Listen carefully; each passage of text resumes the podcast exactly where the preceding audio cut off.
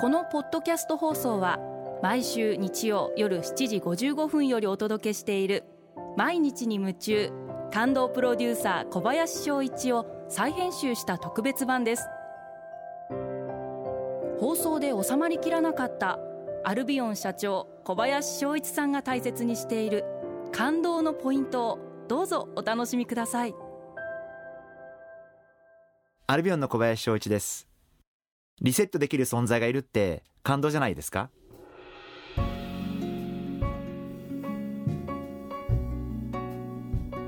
？1年前まで我が家にはトイプードルのジョニーという犬がいました、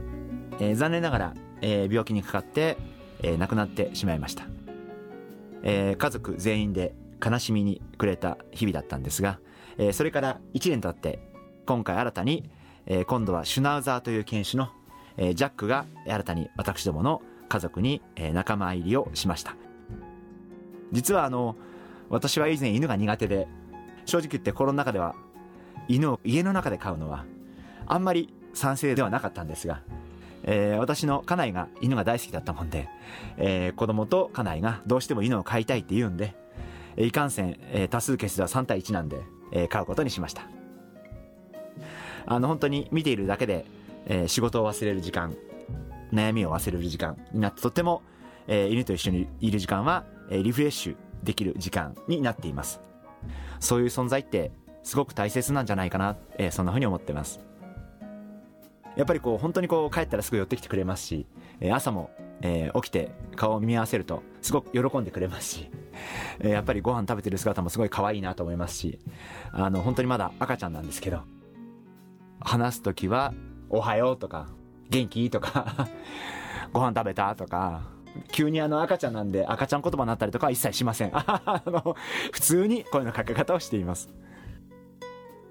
あの、やっぱり家でもペットの話題になりますし、すごく。やっぱりそういう話題を提供、すごくたくさん提供してもらってるのもペットだと思ってますんで、あの、やっぱり家内との会話の中も子供の話ももちろん多いですけど、あの、ペットの話も多いですし、まあそういった意味ですごく、あの、ペットの存在って大きいんじゃないかな、そんなふうに思います。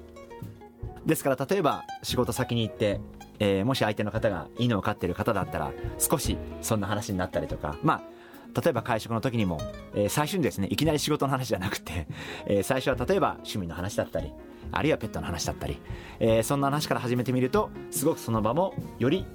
和んでいろんな深い話もしやすくなるんじゃないかなそんなふうに思ってます。